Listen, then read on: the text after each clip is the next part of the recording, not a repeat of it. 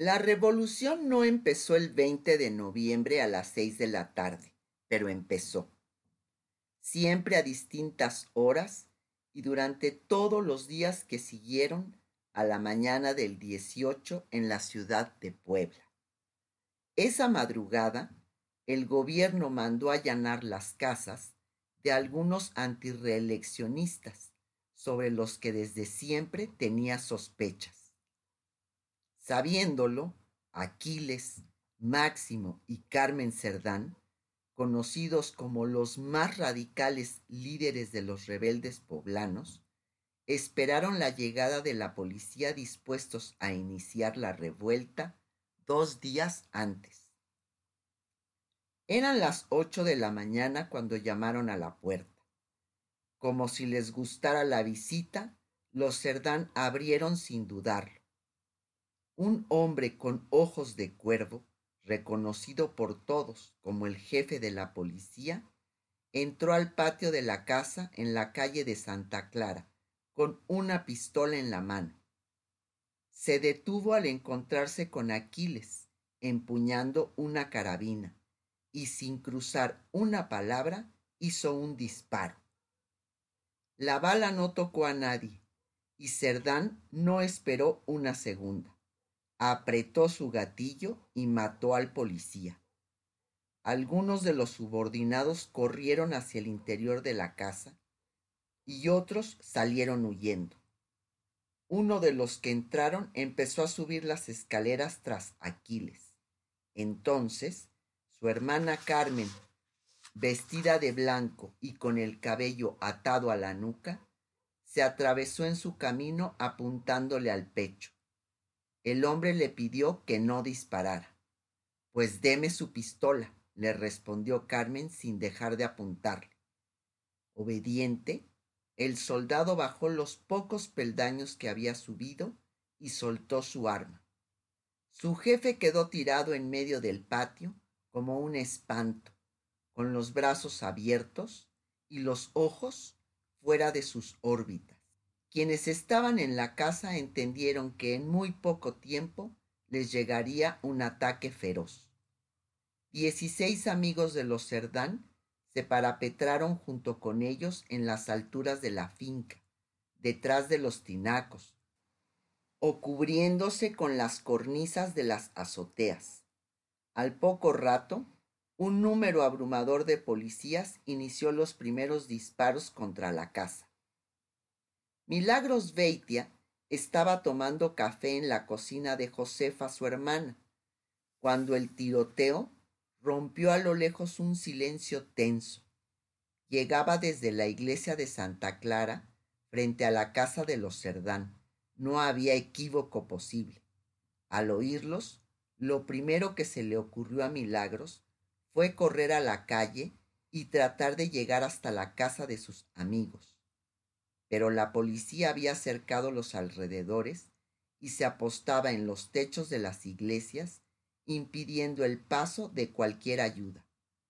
Cuando el ruido de una batalla dispar y cerrada cercó el aire como único informe de lo que pasaba, Milagros maldijo al poeta Rivadeneira por haberse negado a visitar a los Cerdán la noche anterior y se hundió en una tristeza ingobernable.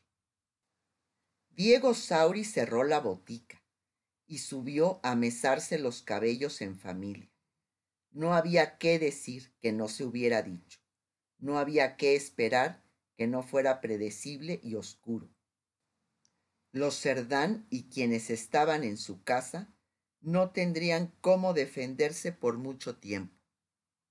Unos rurales subieron al techo de la iglesia de San Cristóbal a un costado de la casa crepitante de furia. Tras media hora de disparar consiguieron hacerle daño.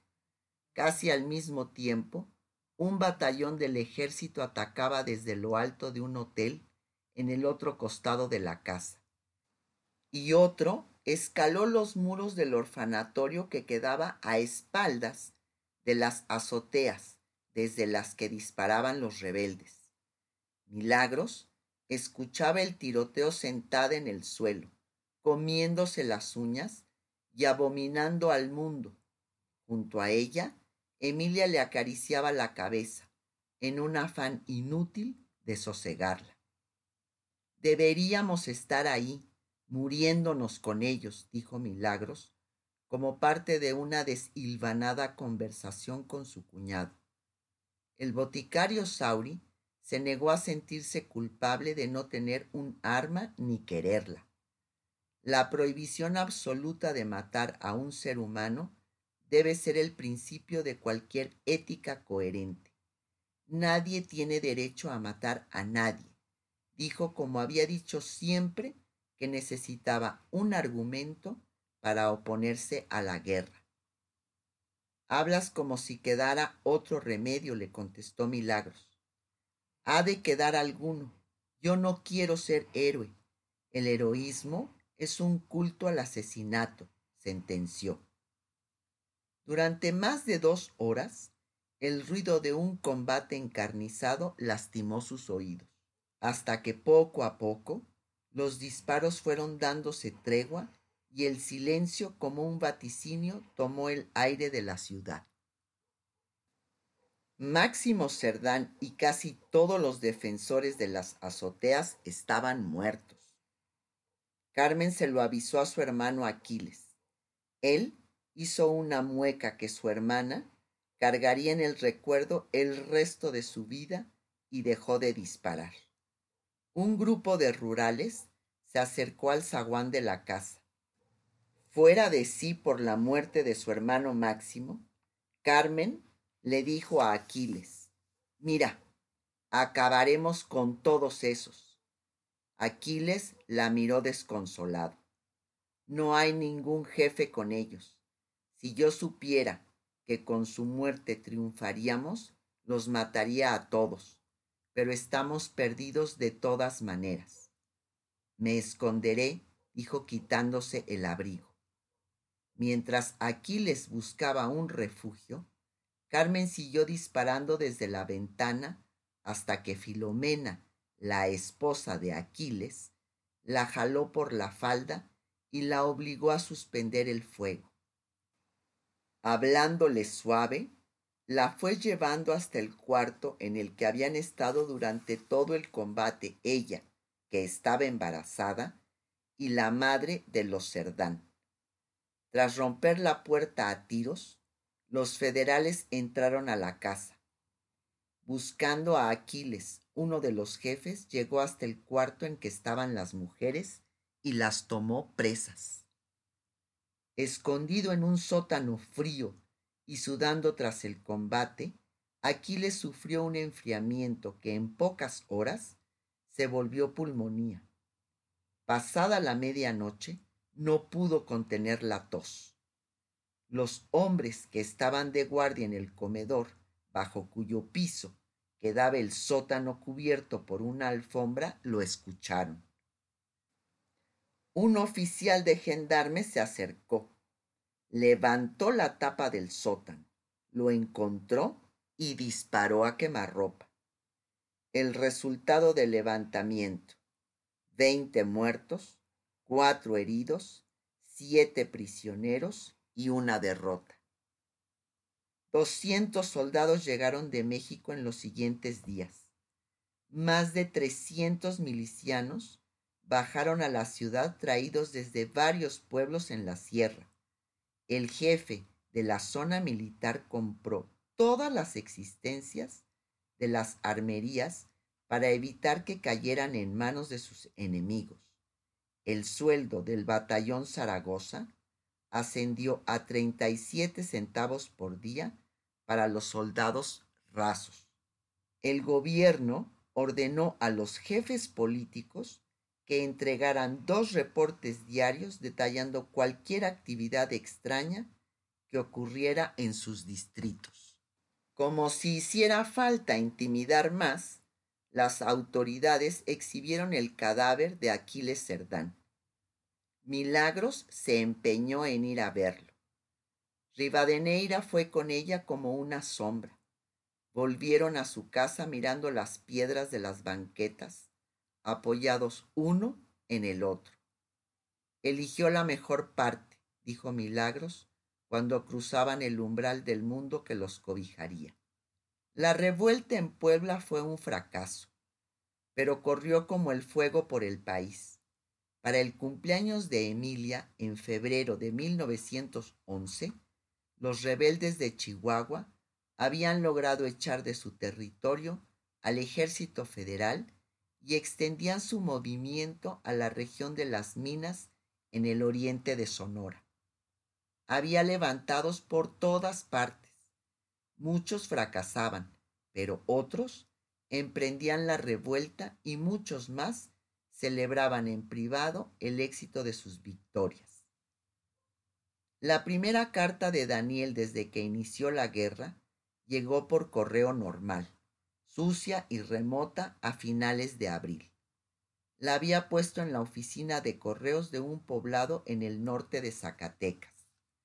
Estaba firmada con un yo en letra grande y era una lista de te quieros y te extraños, sin más detalles ni más destinatario que el corazón de la doctora Sauri.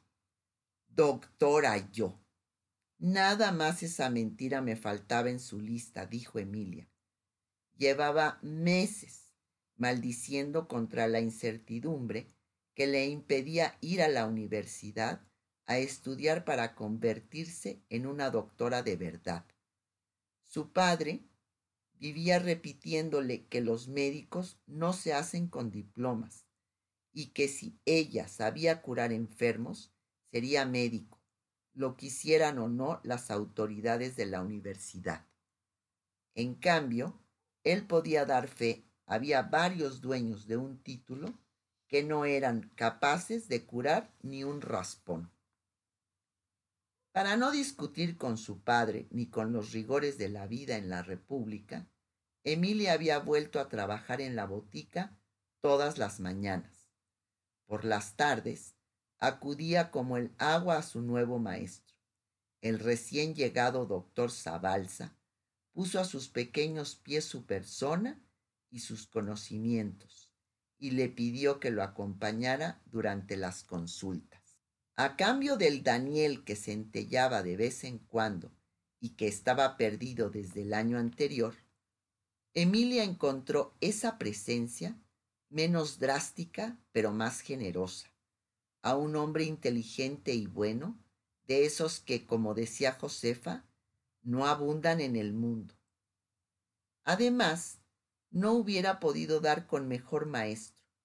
Zabalza sabía un montón de cosas y las compartía sin ostentación. Le gustaban las enseñanzas que Emilia traía del doctor Cuenca y se divertía escuchando los argumentos éticos que ella le aprendió de memoria al viejo maestro. Entre enfermo y enfermo, Emilia regaba el consultorio de aforismos y Zabalza la oía como quien oye una sonata de Bach.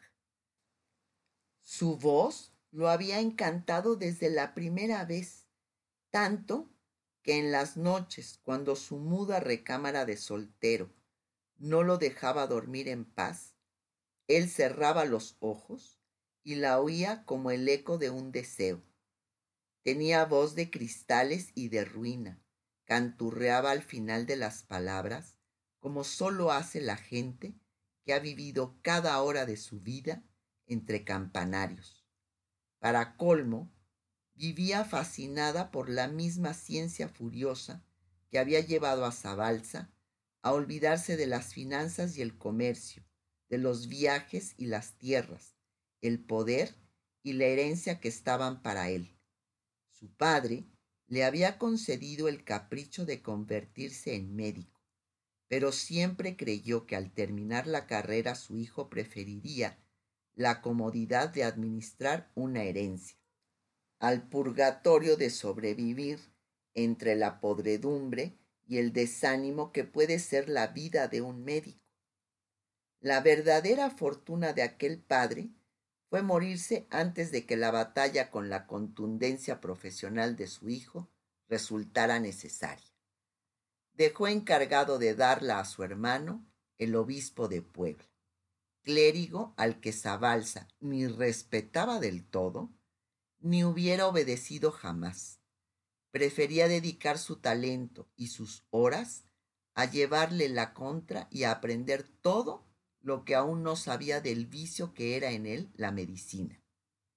Además, en los últimos meses, podía disfrutar el tono en que Emilia le contaba cosas viejas con la fiebre de quien las descubre como la más preciada novedad. Mirando a Zabalza, Emilia afianzaba las convicciones que había obtenido de Cuenca. Descubría cada tarde que no hay un ser humano igual a otro y le daba sorpresas a su amigo aconsejándole remedios para curar lo que su ciencia no curaba. Era intuitiva y contundente, sencilla y alerta.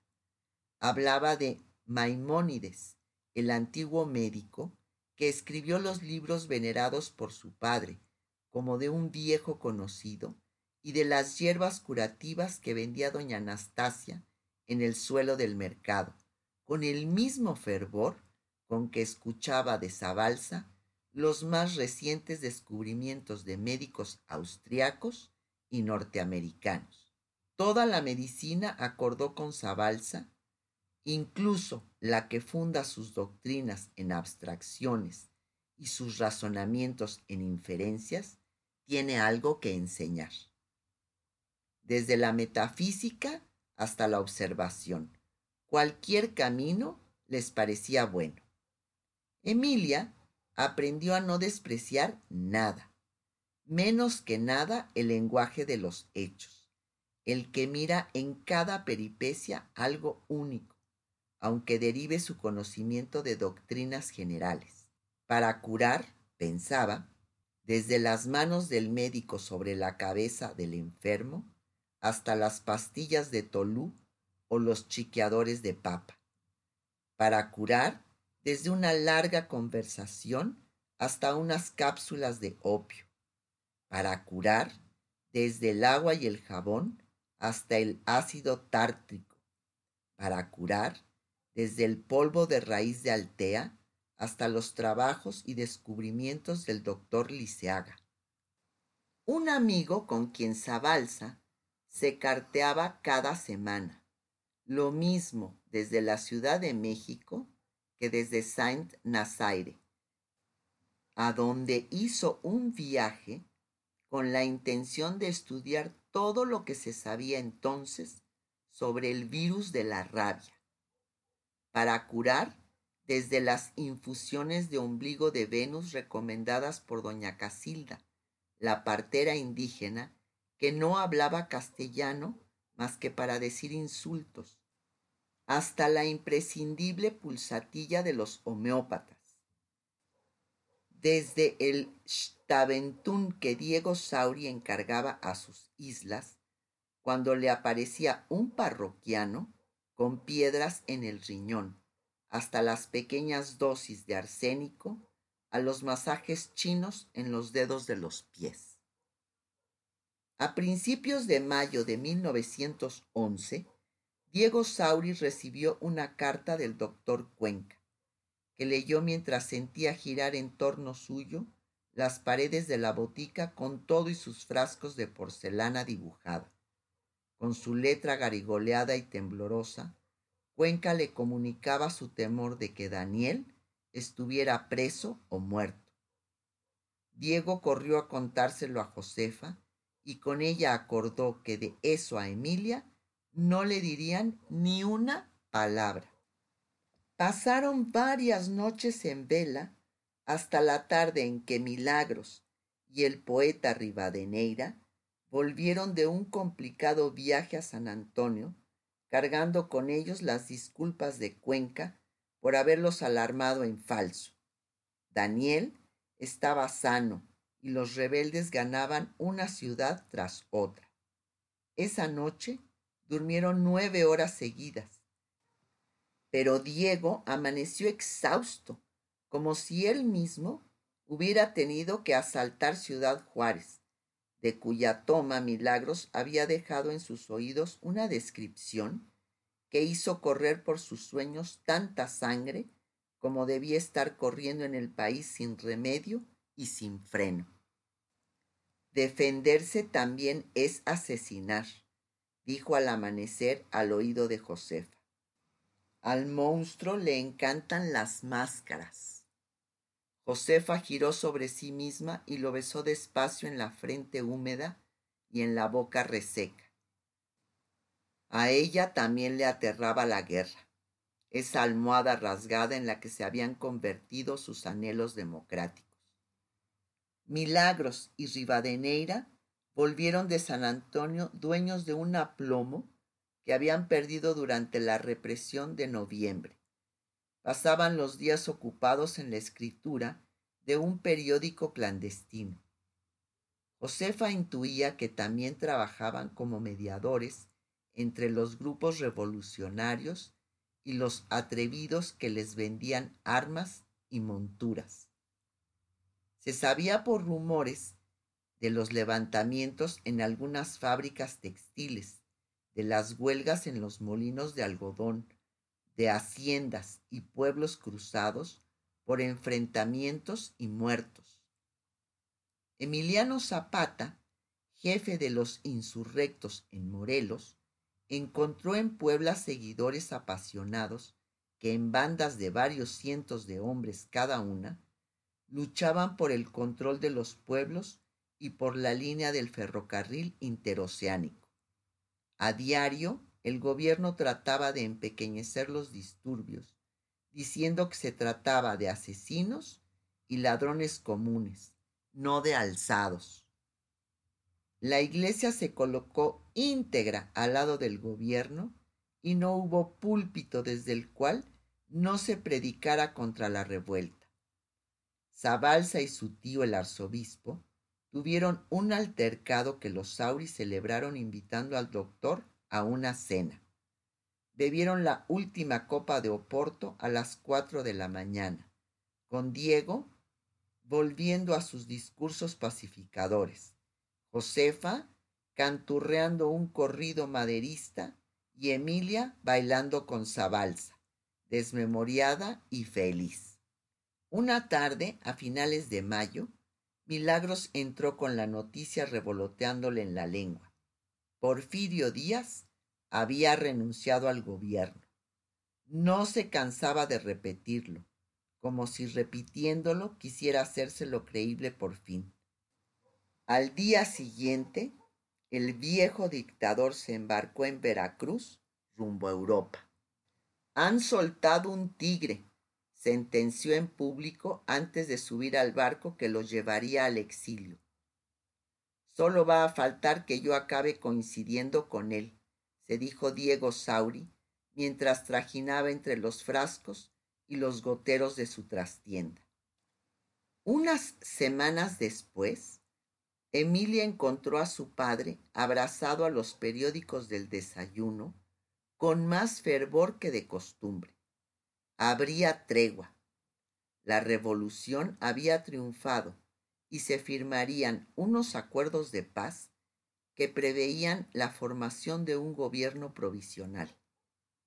Emilia le pasó la mano por la cabeza y se acomodó cerca de él a beber café y a oír sus pronósticos. No había nada como su padre a esas horas de la mañana, nada como el olor de su cuello recién enjabonado, como la luz entre sus ojos de presagio. Tendrás que decidirte, le dijo Diego, para concluir una larga disertación sobre las posibilidades del gobierno que encabezaría Madero. No tuvo que aclarar nada más. Daban un último trago de café cuando Josefa irrumpió con la noticia de que Madero entraría a la Ciudad de México el día 7 de junio Milagros y Rivadeneira irían a ver el espectáculo que sería la recepción y querían permiso para llevarse a Emilia con ellos. Salieron el día 5 en un tren perseguido por sobresaltos. Cuando no lo detenían unos montados pretendiendo subirse con todo y caballos, lo detenían los dueños de una hacienda pretendiendo subirse con todo y hacienda. Acuérdate bien de este espectáculo, porque no vas a volver a verlo en toda tu vida, le dijo Milagros a Emilia. El poeta Rivadeneira estrenaba una máquina para tomar fotografías y oía las admoniciones de Milagros como la mejor música para acompañar las imágenes que iba guardando tras el ojo de su cámara. Se alojaron en una pequeña casa que un inglés amigo del poeta dejó puesta en la colonia Roma antes de irse a Europa, el noviembre anterior, cuando había visto venir lo que le esperaba al régimen con el que tan buenos negocios había hecho. Al despedirse de Rivadeneira y Milagros, el inglés les prometió que regresaría en cuanto todo acabara, y se fue de un día para otro como si se fuera de vacaciones. Les dejó la casa para que la trataran como suya y como suya la cuidaban y vivían de vez en cuando. Era una pequeña belleza afrancesada, como gran parte de las casas en esa zona. Para aumentar sus excesos decorativos, en los últimos meses Milagros había salpicado la sala de ídolos prehispánicos y artesanías. Amaneciendo ahí, los despertó un temblor de tierra que estremeció a la ciudad a las cuatro de la mañana con veintiséis minutos del 7 de junio. Emilia dormía sola en una recámara cuyo candil de cristal color de rosa empezó a sonar como un diminuto campanario enloquecido. Milagros entró a pedirle que no tuviera miedo y la encontró aún metida bajo las sábanas, presa del regodeo extraño que era ver aquello columpiándose mientras su cama de latón se mecía como una cuna. Desde niña la sedujeron los temblores no les temía. Había heredado su inconsciencia de milagros, quien durante los tres minutos que duró el temblor anduvo por la casa dejándose sentirlo y riéndose de la furia con que Rivadeneira la regañaba por no bajar cuanto antes a la calle. ¿No entiendes que esta ciudad está sobre el agua? Es una aberración se puede caer de golpe y matarnos, le repetía diez veces Rivadeneira, cuando la tierra y él dejaron de temblar. No volvieron a dormirse. La llegada de Madero estaba anunciada para las diez, pero salieron de la casa desde las siete. Compraron los periódicos y se instalaron a leerlos en un café de chinos cercano a la avenida Reforma frente a sus tazones de leche y una canasta con panes dulces, leyeron y platicaron más de dos horas. Luego trataron de acercarse a la estación, pero unos hombres a caballo, mezcla de rebeldes recientes y peones eternos, les impidieron el paso. Fueron a la Alameda Central y caminaron por sus alrededores hasta que cerca de las once les llegó a la banca en que descansaban la noticia de que el tren del señor Madero ya estaba cerca de los andenes. Total, por ahí de las doce y media, lograron acomodarse sobre reforma cerca de la estatua de Colón. Dos horas después de estar ahí bajo un sol de escándalo, Rivadeneira tuvo la peregrina idea de que volvieran a la casa. En lugar de escucharlo, Emilia trepó a la estatua de Colón. La mano felina de un muchacho la levantó del suelo y ella escaló la estatua levantándose la falda con la boca para que no le estorbara y enseñando las piernas en mitad de una rechifla. Desde arriba saludó a Milagros Beitia que se apoyaba con extraña ceremonia en el brazo de Rivadeneira se concentró luego en la cauda de sombreros y caballos que cruzaban bajo sus ojos. Polvosos y pardos daban la impresión de llevar un uniforme, por más que no hubiera un vestido igual que el otro. Los sombreros de alas muy anchas y copas puntiagudas se intercalaban con las gorras de guerra o los caballos alborotados y sudorosos contra el sol. De pronto, entre un hombre redondo, con las cananas cruzadas sobre el pecho, y uno alto, vestido por el mismo sastre del señor Madero, Emilia vio galopar el único cuerpo que le interesaba entre todos aquellos. Tenía la gracia sobre los hombros y un aire infantil regía el garbo de su figura. Daniel.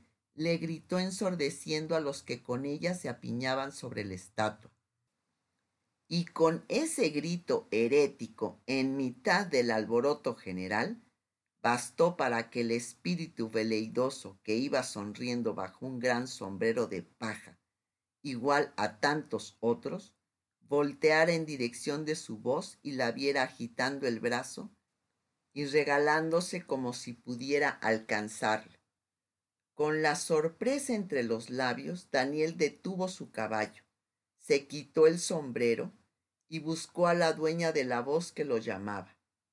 Emilia volvió a prenderse la falda con la boca y bajó de la estatua como un pájaro, a empujones, sintiendo que se ahogaba un momento y volaba el otro, llegó hasta la orilla del gentío y extendió su brazo hasta Daniel, que al otro lado de la muralla de hombros y cabezas interpuestas entre sus cuerpos, le ofrecía su mano para ayudarla a sortear la salida se abrazaron en medio de un griterío, besándose en el centro del camino, eran la mejor parte del espectáculo que había volcado a la ciudad sobre sus calles. Emilia hundió su lengua en la boca de Daniel. Para acercarse al perfume de su cuerpo, Daniel apoyó una mano en la nuca que ella mostraba como un cetro. Él olía a mugre de muchos días y traía tierra en las orejas que Emilia le besó despacio. La marcha de hombres y caballos se abría al encontrarlos abrazándose. Con una mano, Emilia acarició la espalda de Daniel como si fuera dueña del tiempo. Luego buscó su pecho y del pecho bajó al camino hacia adentro que abría un pantalón colgado al cuerpo enflaquecido de su dueño. Sintió su grupa fuerte y su piel. Solo un respiro. Llamado a gritos por unas voces que se alejaban, Daniel soltó su nuca, dejó sus labios, se libró de la mano que hurgaba bajo su ropa. Me tengo que ir, murmuró.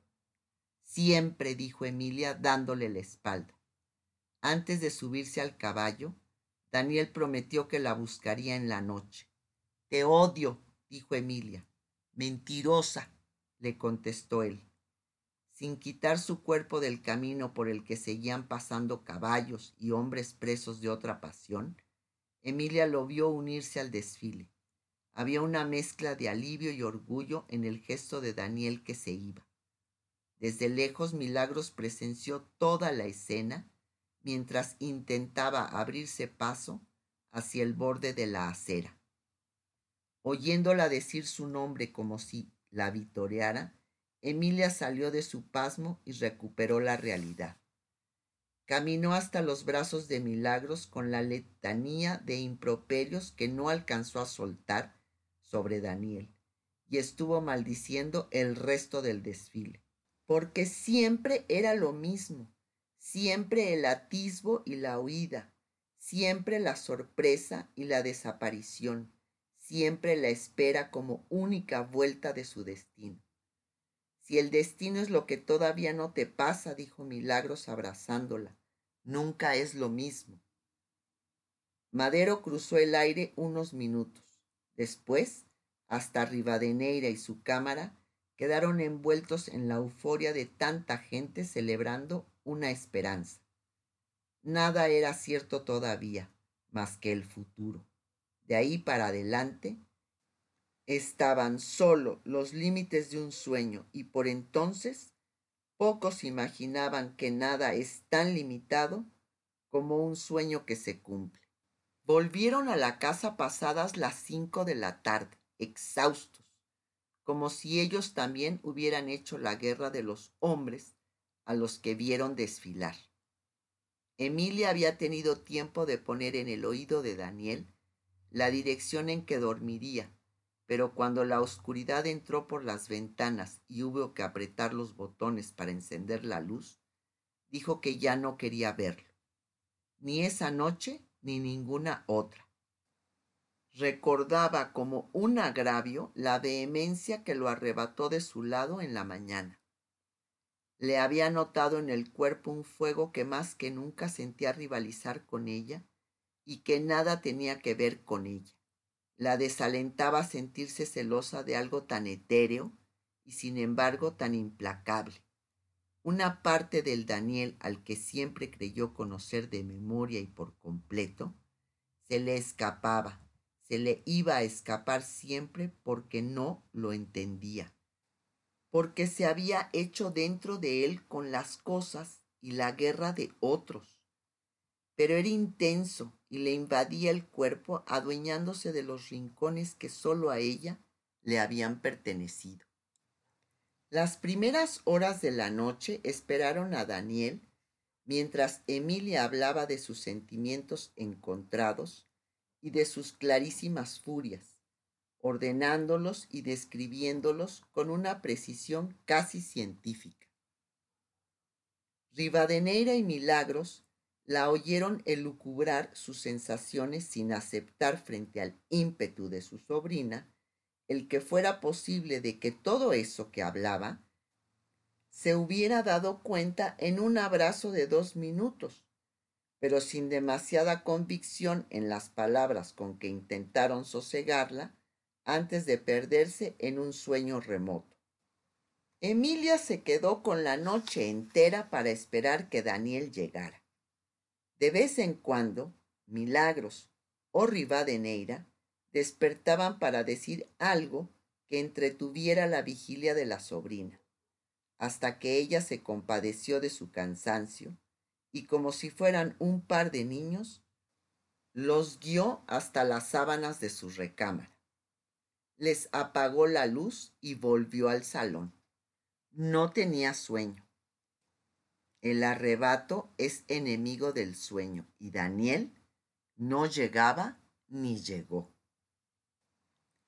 A solas bajo la fúnebre mirada de un santo pintado durante la colonia, añoró la paz de sus frascos y sus libros, la taciturna asiduidad de Antonio Zabalza, su boca como un bálsamo que le curaba el afán de tener a Daniel cerca.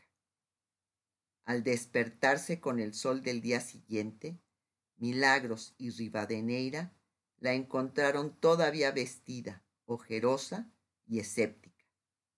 Para aumentar su desaliento decidieron pasearla por la ciudad, consentirla y regalarle todo lo que ni siquiera se le ocurría desear.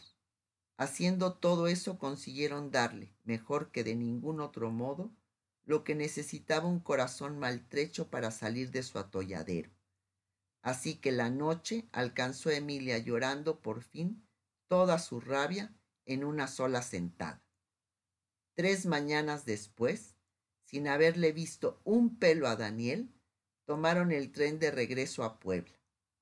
Emilia iba vestida de nuevo hasta los calzones y llevaba puesta una sonrisa de lujo y altanería que sólo proporciona el descanso, mezclado al trato con la ciudad de los palacios. Cuando Josefa la vio caminar por el andén para ir a su encuentro, le dijo al padre encandilado que era Diego. Dios libre a Zabalza de su nueva sonrisa.